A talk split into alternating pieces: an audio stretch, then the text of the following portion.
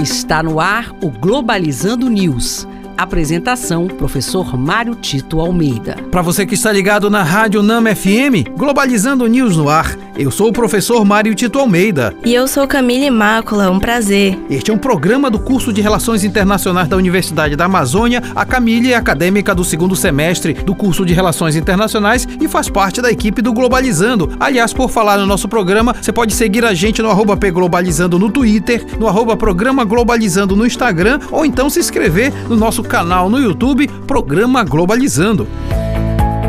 Globalizando Notícia do Dia. Do portal de notícias G1 do Brasil, foi divulgado o relatório final da CPI da pandemia, instituída para investigar possíveis irregularidades na conduta do governo durante o enfrentamento da pandemia de Covid-19. O documento elaborado por Renan Calheiros aponta crimes do governo Bolsonaro, citando ações como propagação de fake news e defesa da imunização de rebanho. Olha que a pandemia foi um mal que atingiu o mundo todo, todos sabemos e sofremos com isso. Mas pior do que isso foi a gestão da pandemia em alguns países, em especial com atitudes negacionistas e práticas de selecionamento de quem seria tratado e quem não seria tratado, além do que a divulgação de que haveria um kit Covid com medicamentos capazes de combater a pandemia. Isso aconteceu em vários países do mundo, mas em especial aconteceu aqui no nosso país e essas práticas precisam ser, acima de tudo, levadas até tribunais de justiça, porque 600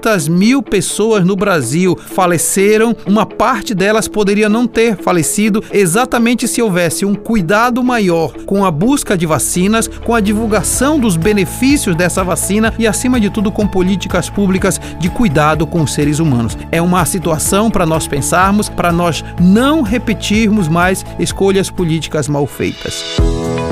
Globalizando. Fique por dentro. O estímulo à prevenção do câncer de mama, principalmente pelo autoexame de toque, reduz drasticamente o número de casos em estágio avançado da doença, aumentando as chances de recuperação. Cerca de 95% dos casos com diagnóstico em estágio inicial têm boas chances de cura. Estima-se que a doença afete 66 mil mulheres anualmente no Brasil, sendo uma das principais causas de morte entre elas. E este foi o programa Globalizando News de hoje. Eu sou o professor Mário Tito Almeida e você você pode mandar sugestões de temas pra gente através do e-mail programaglobalizando@gmail.com. Camille Mácula, muito obrigado. É um prazer estar aqui no programa Globalizando. Até amanhã. E fique ligado que nós temos dois encontros no próximo sábado. Nós temos uma live na página oficial do Facebook. Nós vamos falar da Ásia e a disputa hegemônica. Será com o professor Alcides Vaz, da UNB. E temos também, às nove da manhã, um programa de uma hora de duração. Nós falaremos sobre